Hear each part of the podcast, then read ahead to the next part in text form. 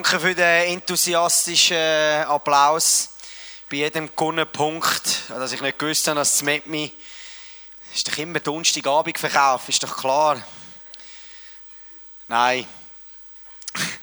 Summer Celebration. Weißt du, was fühle ich mich geehrt, wenn ich da in den Raum schaue, wenn äh, du weißt, dass heute Nachmittag wieder irgendwie 35 Grad war und die Leute sich dann doch entscheiden, wie einfach wäre es, irgendwo mit am See zu hocken oder äh, einfach äh, die Heime noch irgendwie ein bisschen äh, abkühlen. Aber ich möchte euch auf den Weg da an ähm, und das ehrt uns. Das ehrt uns alle zusammen, wo wir da uns investieren, damit wir Gott erleben können. Nicht, dass wir einen schönen Freitag äh, Gottesdienst miteinander verbringen können, weil ich es vorne beim Mitarbeitergebet gesagt, wir kommen da an, weil wir dem einzig wahren Gott begegnen Nicht, weil er nur da kann mit ihm connecten, aber weil das eine Möglichkeit ist, ein Gefäß ist, wo wir seine Gegenwart erleben können, wo wir verändert werden wo wir frei werden können. Und ich weiß nicht, ich hoffe, dass ich nicht mehr der gleich bin, wenn ich heute heimgehe. Weil wenn ich da komme, bin ich erwarte, dass Gott zu mir redet. Ich erwarte, dass der Heilige Geist etwas in meinem Herz neu polet. Dass ich wieder etwas zu essen habe für die nächsten Tage und Wochen, um mehr und mehr frei zu werden. Ich hoffe, du bist auch mit dieser Intention da gekommen. Etwas abzuholen, etwas mehr zu entdecken von dem, wie Jesus ist und wie er und sein Reich funktioniert auf der Erde. Ich habe eine Message heute mitgebracht, die mir einfach so auf dem Herz ist, schon die letzte, einfach die letzte Zeit und äh, wenn ich natürlich die Möglichkeit habe, ähm, keine Vorgabe habe für das Thema, dann kannst du immer das bringen, was auf deinem Herz ist. Weil ich glaube, Gott redet das in der heutigen Zeit jetzt zu uns, zu uns Menschen, zu uns als Lieb Christi, zu uns, wir, wo Söhne und Töchter von dem, von dem höchsten Gott sind. Weil die Angriffe sind riesig. Die Welt ist am Rumoren wie immer schon. Ich glaube nicht, dass es schlimmer geworden ist. Viele sagen immer, es wird immer dunkler. Es ist schon immer dunkel gewesen. Dort, wo Jesus nicht ist. Dort, wo Jesus durch uns durch ankommt, dort ist Hoffnung, Leben, Licht und Freiheit. Der Message-Titel sagt eigentlich schon alles. Der Message-Titel vom heutigen Abend heißt: Heb an der Hoffnung fest. Ein Tag kann alles verändern. Du sagst, hey, hast du keinen interessanteren Titel gefunden? Du wirst es dann noch sehen nach dieser Message. Ein Tag kann alles verändern. Im Reich Gottes, mit dem Gott, wo wir dienen, wo wir nachfolgen, kann ein Tag alles auf den Kopf stellen. Und ich weiß, Hoffnung ist das attraktivste für die Gesellschaft, für unser Herz, für Menschen um uns herum. Ich weiß nicht, wo du deine Hoffnungen schon mal hast, vielleicht schon begraben hast, wo du resigniert hast bei Sachen in deinem Leben. Vielleicht bist du momentan in einer Season, wo hoffnungslos erscheint, dunkel. Du weißt nicht mehr, wie es weitergehen soll. Dann ist die Message heute Abend für dich. Heb an der Hoffnung fest. Ein Tag kann alles verändern. Ich will heute ein ein Storyteller sein, weil die einen haben mir mal gesagt, Tom, du kannst noch recht gut Geschichten erzählen. Und äh, ich freue mich auf das. Ich will euch drei Geschichten erzählen. Drei Geschichten, wo, wo Highlight-Geschichten sind von mir, wo das unterstreichen. Hey, ein Tag. Ein Tag kann alles verändern. Die erste Story ist aus Markus 5. Und dort ist Jesus mit seinen Jüngern unterwegs mit dem Bötli und sie kommen an eine Küste an und steigen aus, kommen in das Land von der, von der Gerasener. Und man hat dort vorab gehört, dass dort ein Mann lebt. Und zwar nicht im Dorf, sondern er lebt in den Höhlen oben. Dort, wo die Leute begraben haben. Dort, wo die Toten sind. Dort lebt er. Also jetzt nicht irgendwie sehr ein anmächeliger, ein Platz zum Sein und Hausen.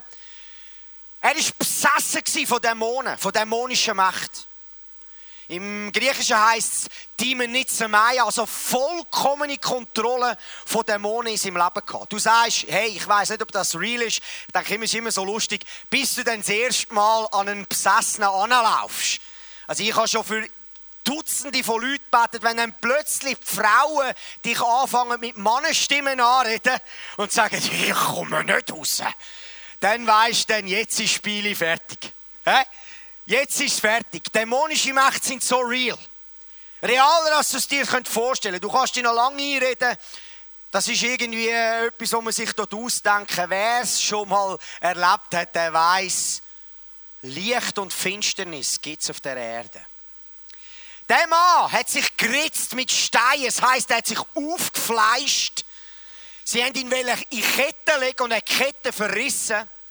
Ich habe mal einmal, wenn mal an einer Frau äh, Dämon austrieben und drei Männer hat es gebraucht, um die Frau festzuheben. Ich dachte, hey, das kann ja nicht sein. Und ich bin einer von diesen drei gewesen. Die Frau hat Fuß gehabt, ich sage das. Hey, das war ein schmächtiges Fraueli Aber wo der Dämon übernommen hat, hey, der ist abgegangen. Aber Jesus hat gewonnen am Schluss. Amen. Der Mann hat es Ketten liegen. Kette zerrissen. Der hat dort gelebt. Und sie haben nicht gewusst, was mit dem machen. Jeder hat ihn kennt in dem Dorf und der Umgebung. Da kommt doch Jesus an das Ufer. Und das Erste, was der Mann macht, er kommt von seiner Höhle oben ab, läuft an das Ufer, wirft sich vor Jesus nieder und sagt, bitte Meister, nicht jetzt. Bitte, warum bist du gekommen, um uns schon vor unserer Zeit den Gar auszumachen? Und es ist interessant, weil Jesus kommt und greift die Dämonen an und sagt, geht aus dem Mann raus. Und sie haben, die Dämonen gesagt, hey, lass uns bitte nicht einfach irgendwo in die Luft raus, sondern da oben hat es noch, noch einen Bauer gehabt, der hat noch ein paar Säue gehabt. Lass uns in die Säuherde nie gehen. Die Dämonen sind in die Säuherde nie gefahren. Und was haben die Säue gemacht? Sie haben sich über Klippen abgeworfen. Ich meine, hey, das ist... Äh, das ist dann wirklich, musst du dir das mal vorstellen, wenn da hunderte von Säuen einfach versaufen und dann liegen die, die treiben ja dann auf. Dann musst du dir mal vorstellen, du schaust auf diese Klippen, aber da gibt hunderte von aufblasenen Säuen tot dort an dieser Küste. Hast du das schon mal gesehen? Hast du das Bild? Crazy. Man könnte ja sagen, so krass. Jetzt ist der besessene Mann plötzlich, es steht, er ist wieder in seinem normalen Denken, in seinem normalen Verstand gewesen. Menschen haben ihn gesehen. Jetzt musst du dir vorstellen, die, die dort waren, haben den Bauer angerufen und gesagt, Junge, jetzt musst du mal kommen. Jetzt ist ein Scheiß passiert. Und dann sind die gekommen, dann ist der gekommen und man könnte ja sagen, hey, sie haben gejubelt und gesagt, Jesus, du bist so mächtig. Jetzt hast du den Mann die Dämonen austrieben, der ist geheilt. Wieder ein normaler Mensch, wieder für die Gesellschaft. Er kann wieder ein Sozialleben führen mit anderen zusammen. Nein, nein. Der Bauer hat gesagt, Jesus, pack dein Wehrli, nimm deine Leute mit und verreis. Weil du da bist, das kostet uns zu viel. Verstehst du, das ist noch nicht gegeben. Ich habe letzte Woche der Mobiliar meine Tierversicherung gezahlt. Das ist, da hat es noch keine Tierversicherung gegeben. Hast du nicht können, wenn ein Rind den Scheichen gebrochen hat, da anmelden und dann haben die dir das gut entlöhnt. Das war einfach weg, die Herde. Es hat etwas gekostet, dass der Mann frei geworden ist. Aber weil der nichts mit dem Mann hat zu tun hat er gesagt, nein, nein, Jesus, pack dein Wehrli und gang. Aber der Besessene, der jetzt frei war, wir lesen das in Markus 5, hat zu Jesus gesagt, als Jesus wieder ins Boot stieg, bat ihn der Mann, der von Dämonen besessen gewesen war, mit ihm gehen zu dürfen. Doch Jesus sagte zu ihm, nein, geh nach Hause zu deiner Familie und erzähle ihnen, was der Herr für dich getan hat und wie gnädig er gewesen ist. Da wanderte der Mann durch das Gebiet der zehn Städte und erzählte allen Menschen von dem, was Jesus für ihn getan hatte. Und alle staunten über das, was ihnen berichtet wurde. Und das Wort, wenn du das auseinander nimmst, das ist nicht nur, die Leute haben gestaunt, weil sie den Mann kannten und gesagt haben, hey, das ist doch der Mann, der besessen war. Von dem haben wir gehört, der dort bei den Toten lebt. Jetzt ist er plötzlich frei, hat eine Freude und einen Frieden im Herz und sagt, Jesus hat das gemacht für mich. Das Wort staunen dort heisst, sie sind so überwältigt dass sie sich einen Schritt entgegengemacht haben zu dem Glauben an Jesus. Und das ist so genial. Jetzt musst du dir dem Mann sein Leben vorstellen. Peinigt und unterdrückt von dämonischen Mächten. Am Morgen aufgestanden in dem Loch. Neben den Toten. Mit all seinen Narben. Eiter. Und am Abend geht er ins Bett als ein Missionar, der frei ist in seinem Herz und die Liebe von dem Gott erfahren hat. Halt an der Hoffnung fest. Ein Tag kann alles verändern. Der Mann hat das nicht gewusst.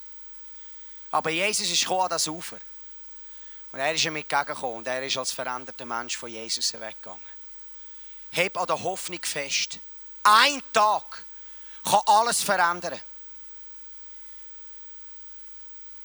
Die zweite Story, die ich euch mitgebracht habe, ist aus 2. Könige 6 und 7 ist im Alten Testament, ist eine krasse Story.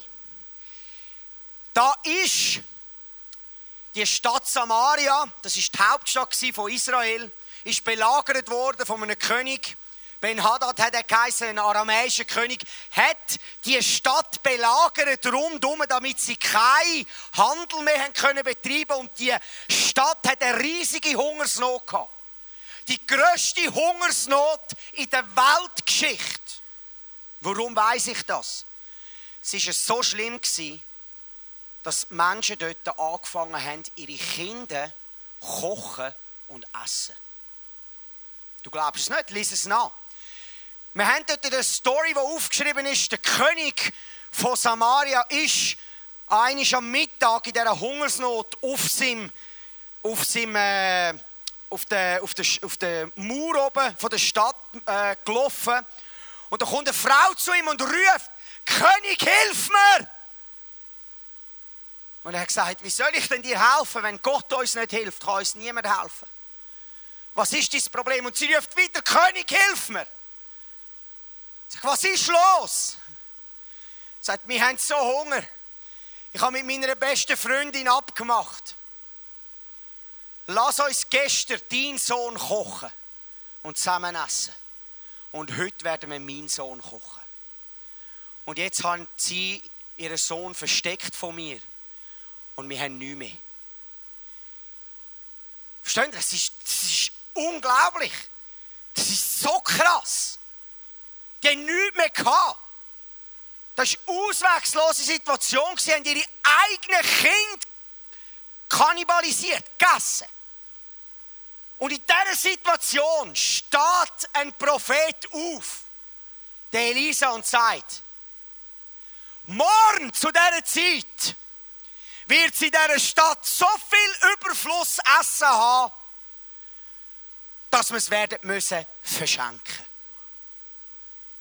Und alle Berater und alle Leute, die es gehört haben, haben gesagt, wie kann das möglich sein? Gott selber kann das nicht machen. Und dann gehst du ein Kapitel weiter führen, ein Tag verstreicht und am Morgen steht, vor der Stadttor hat es vier aussätzige Leprakranke gehabt. Im Englischen würde ich sagen, der Limping Larry. Und seine drei Kumpanen. Sie haben sich angeschaut, sie haben genau gleich Hunger gehabt wie die Menschen in der Stadt. Und sie haben sich gesagt, hey Jungs, Unsere Zukunft sieht nicht rosig aus. Wenn wir da bleiben, sterben wir. Also lass uns aufstehen und die aramäische Armee challengen. Hey, vier Aussätzige, vier Leprakranke, Limping Larry and the Brothers. Was wollt denn ihr? Hey, verstehst du, ich habe so einen Respekt für die vier. Sie haben gesagt, wir opfern uns für einen Change. Wir challengen die Armee. Und sie sind aufgestanden und sind in das Lager übergelaufen. Musst du dir das mal vorstellen? Und was ist dann passiert? Wir lesen es im 2. Könige 7, 6 bis 7, dort heißt es, wo sie auf dem Weg sind, dort über zu laufen Denn der Herr hatte das Heer der Aramäer getäuscht, so dass die Krieger glaubten, das Rasseln heranstürmenden Streitwagen, das Galoppieren von Pferden und das Heranrücken eines großen Heeres zu hören. Der König von Israel hat die Hethiter und Ägypter angeworben und greift an, riefen sie einander zu. So brachen sie in der Abenddämmerung auf und ergriffen die Flucht, ließen ihre Zelte, Pferde, Esel und alles andere im Stich und rannten um ihr Leben. Und da kommen jetzt die vier Aussetzungen. Limping Larry. Und es ist leer. Das Lager ist leer. Du liest es, kannst es nachlesen die Heime. Es ist leer und sie sehen es. Verstehst du? Die haben Hunger gehabt, dass sie ihre eigenen Kinder gegessen haben. Nachher siehst du dort einen schönen Schweinsbraten. Die gehen an, sie nehmen ein Stückchen Essen, sehen Gold und Silber, Ausrüstung. Was nehmen sie? Tragen die Ware aus dem Zelt raus und vergraben es und sagen, das ist alles für uns. Und währenddem, dass sie das machen, sagt der eine, hey, ich glaube nicht, dass das nur für uns ist. Ich glaube nicht, dass Gott uns das geschenkt hat, nur für uns. Sie sind zurück in die Stadt und haben gesagt, kommt raus! Es ist niemand mehr da im gegnerischen Camp. Kannst du dir vorstellen, vier Aussetzungen. Und dann haben sie gesagt, hey Jungs, hört auf, erzählen kein Kabis. Das ist sicher ein Falle. Die wollen uns reinlegen. Und doch haben sie die Türen aufgegangen und sind rausgerannt. Und sie haben alles reingenommen in die Stadtmauern hinein. Essen, Gold, Silber, Rüstung. Und plötzlich ist Überfluss da wo man am Morgen noch darüber geklagt hat, dass man seine eigenen Kinder hätte müssen essen. Ein Prophet ist aufgestanden und hat gesagt, morgen wird alles anders sein. Und der Berater vom König, der gelacht hat und gesagt hat, nicht mal Gott kann das tun. Zu dem hat der Prophet, bevor das mit diesen vier Aussetzungen passiert ist, gesagt, du wirst es mit deinen eigenen Augen sehen, aber du wirst es nicht erleben. Und wo sie die Türen aufgemacht haben von der Stadttor und alle Menschen rausgerannt sind, ist dem Mann vertrampelt worden, zu Tod trampelt worden. Er hat es gesehen, aber er hat nicht geglaubt, dass für Gott alles möglich ist und hat mit seinem Leben gezahlt. Mich ermutigt die Geschichte so, Gott braucht vier Aussetzungen, wo gesagt haben, egal, wir opfern uns, wir gehen und challengen die aramäische Armee. Und ein Tag hat alles verändert für die ganze Stadt. Freunde, in deiner Situation, wo du bist, heb an der Hoffnung fest. Ein Tag kann alles verändern. Du kannst morgen Morgen aufstehen, morgen Abend ins Bett gehen, frei. Weil Jesus der gleiche ist. Vor 5000 Jahren im Alten Testament, wie in der heutigen Zeit.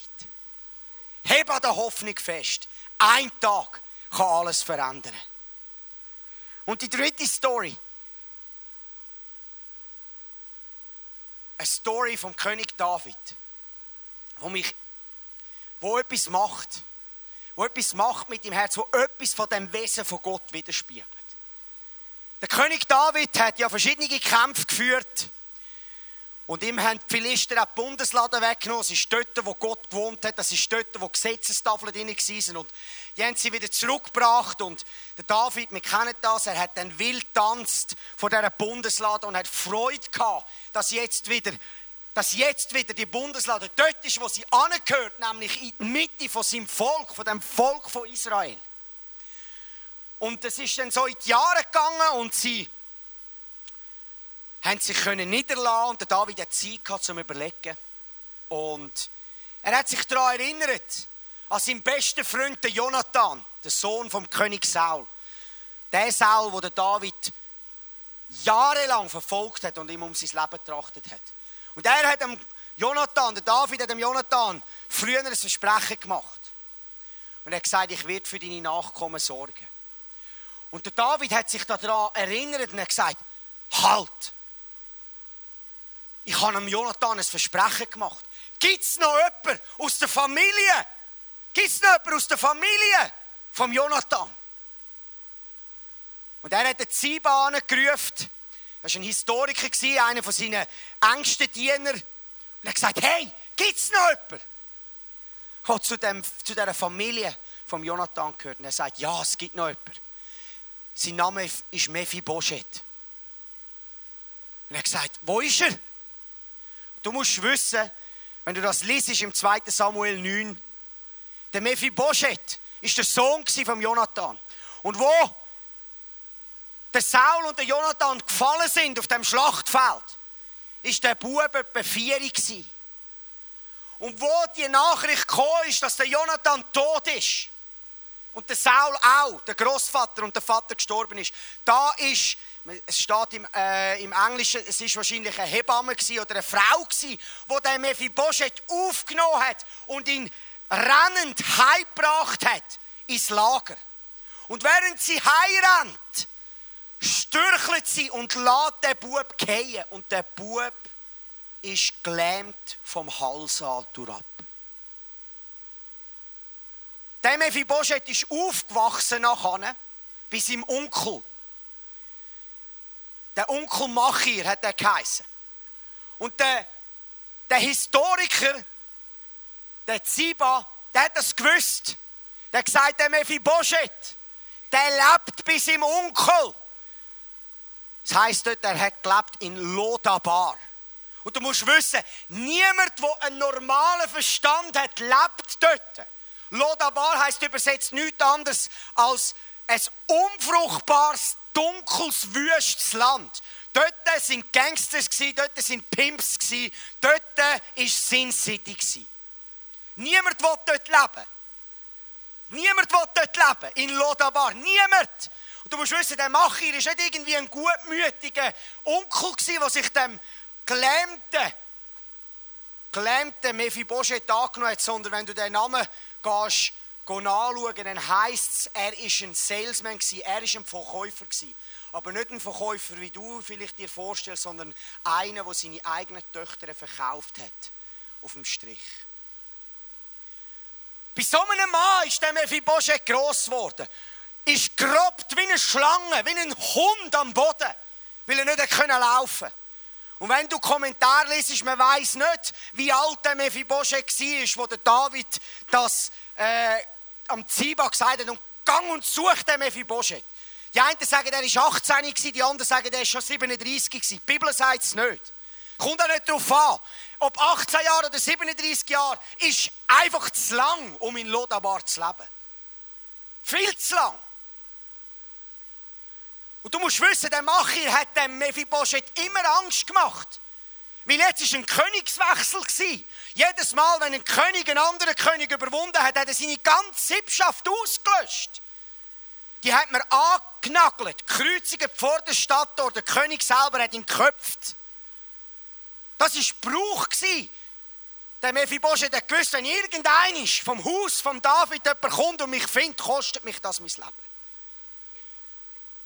Und plötzlich sieht er in der Weite,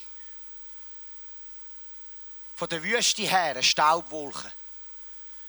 Und plötzlich ruft der Machir raus und sagt, das ist das Banner vom König. Und der Ziba kommt mit seiner Gefolgschaft, um den Mephibosheth aufzusuchen. Was denkst du, was der Mephibosheth gedacht hat in dem Zelt? Auf einem dreckigen Boden gewesen, sich nicht bewegen Jetzt hat mein letztes Stündchen geschlagen. Und der Ziba kommt an in das Dörfli von diesen Zelt in Lodabar und steht an und sagt, ist da ein Mephibosheth? Und er hat gesagt, ja. Und der Mephibosheth kommt führen und er denkt, jetzt ist mein letztes Stündchen geschlagen. Und der Ziba sagt, komm mit. Und er hat ihn mitgenommen zurück zum Palast von David.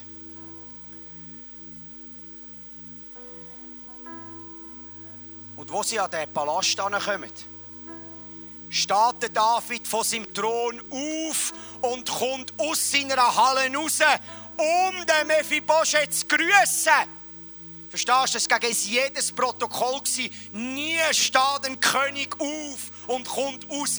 Du kommst an und du tust dich waschen und du machst dich parat und dann vielleicht gehst du rein zum König. wenn er dich lädt. Nie kommt ein König raus. Und der Mephibosheth, du musst das bildlich vorstellen. Der ist dort, sie haben ihn heben, er hat ja nicht stehen. Und er geht vor den David ab, wo der David aus dem Saal rauskommt und sagt, warum David? Ich, wo weniger bin als ein toter Hund. Verstehst du, jüdischen, im jüdischen Kontext gibt es nichts Unreines als ein toter Hund. Er hat keinen Selbstwert gehabt. Sagen wir 20 Jahre in Lodabar. Am Boden gehuset wie ein, wie ein Dreck. Hat gewusst, wenn der David mich findet, dann hat mein letztes Stündchen geschlagen. Aber der David war ein anderer König. Es heißt, dann ließ der König 2. Samuel 9, 9 bis 13. Dann ließ der König Ziba den Diener Saus nochmal rufen und sagte, ich habe dem Enkel deines Herrn alles gegeben, was Saul und seiner Familie gehört hat. Du und deine Söhne und Knechte sollen das Land für ihn bebauen, die Ernte einbringen und so für seinen Unterhalt sorgen. Aber Mephibosheth selbst, der Enkel deines Herrn, wird immer bei mir an meinem Tisch essen. Ziba, der 15 Söhne und 20 Knechte hatte, antwortete, ja, mein Herr und König, ich werde tun, was du befiehlst. Und von da an aß Mephibosheth regelmäßig mit David zusammen, als wäre er einer seiner Söhne. Mephibosheth hatte einen kleinen Sohn namens Micha. Alle Mitglieder des Hauses von Ziba wurden Mephibosheths Diener. Und Mephibosheth, dessen beide Beine gelähmt waren, wohnte in Jerusalem, um dort täglich mit dem König zu essen. Du kannst jeden mächtige und wohlhabende Mann auf der Erde fragen. Das ist die größte, die größte Reichtumstransform, äh, äh, wie Transfer, äh, Reichtumtransfer, du findest in der Geschichte der Menschheit. Einer, der sich als toter Hund gesehen hat, 20 Jahre am Boden im Dreck. Am Morgen aufgewacht und dann die Staubwolke gesehen und denkt, das ist mein letzter Tag. Und am Abend geht er ins Bett als zweitreichster Mensch auf der ganzen Erde. Um täglich am Tisch von dem König zu essen. Und warum am Tisch? Wenn er am Tisch gehockt ist, hat man seine Disabilities nicht gesehen. Heb an der Hoffnung fest. Ein Tag kann alles verändern. Die drei Stories zeigen, das Leben wird immer challenging bleiben. Wir werden immer Herausforderungen haben. Wir werden immer wieder Sachen haben und Situationen haben, wo wir unsere Träume begraben wollen, wo wir Hoffnung aufgeben wollen. Weil wir irgendwann nicht durchgebrochen sind, weil wir sagen, es wird eh nie anders. Aber ich bin heute Abend da gekommen, um euch zu sagen, Hebt an der Hoffnung fest. Ein Tag kann alles verändern. Mit dem Gott, wo wir dienen. Der erste Vers, den ich mitgebracht habe, Hebräer 10, 35 heißt es. Werft dieses Vertrauen, Hoffnung auf den Herrn nicht weg, was immer auch geschieht, sondern denkt an die große Belohnung, die damit verbunden ist.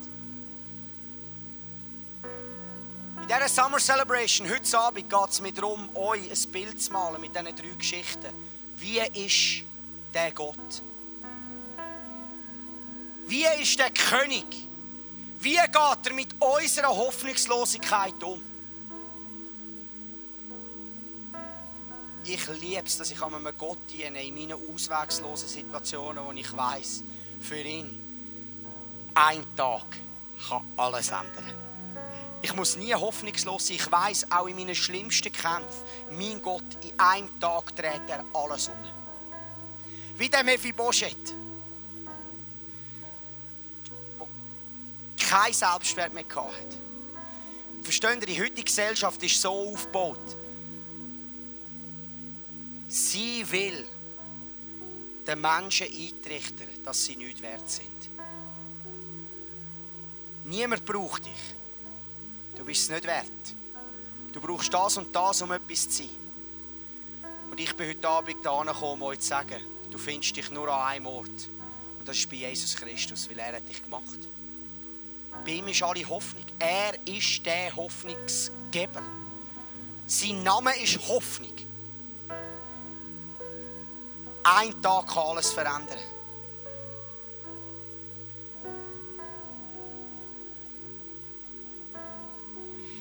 Es hat Leute da die Familiensituationen haben, wo du sagst, ich habe die Hoffnung aufgegeben. Ich weiß nicht, ob ich jemals wieder die Beziehung wieder herstellen kann zu meiner Schwester, zu meinem Bruder, zu meiner Mutter, zu meinem Vater. Ich sage heute Abend, ein Tag kann alles verändern. Heb an der Hoffnung fest. Mach den ersten Schritt auf das Camp zu und vertraue, dass Gott mit dir ist.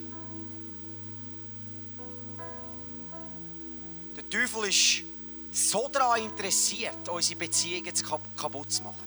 Er ist so daran interessiert, uns gegenseitig, uns gegenseitig gegeneinander aufzubringen, Unvergebenheit zu streuen, Verletzungen zu streuen.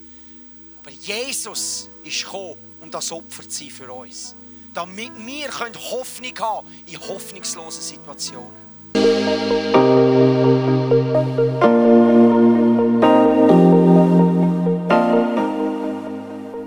Wenn Gott durch so Messages zu dir redet, ist das mega kostbar. Darum nimm den Schatz unbedingt mit in deinen Alltag. Vielleicht machst du gerade noch eine Notiz zu diesem Thema oder redest mit Jesus in einem Gebet noch selber drüber. Es ist unsere Leidenschaft als ICF 20s, junge Menschen zu begleiten auf ihrem Weg mit Gott und sie dabei zu unterstützen. Hey, und wenn du den ICF 20s willst besser kennenlernen dann komm doch vorbei. Wir treffen uns jeden Freitagabend in der Samsung Hall in Stettbach. Du findest uns natürlich auch online, auf Social Media wie Instagram, Facebook und Snapchat. Dort kannst du dich informieren über Smart Groups, Camps oder was sonst noch läuft bei uns in der Kirche. Danke fürs Hineinklicken. Bis zum nächsten Mal.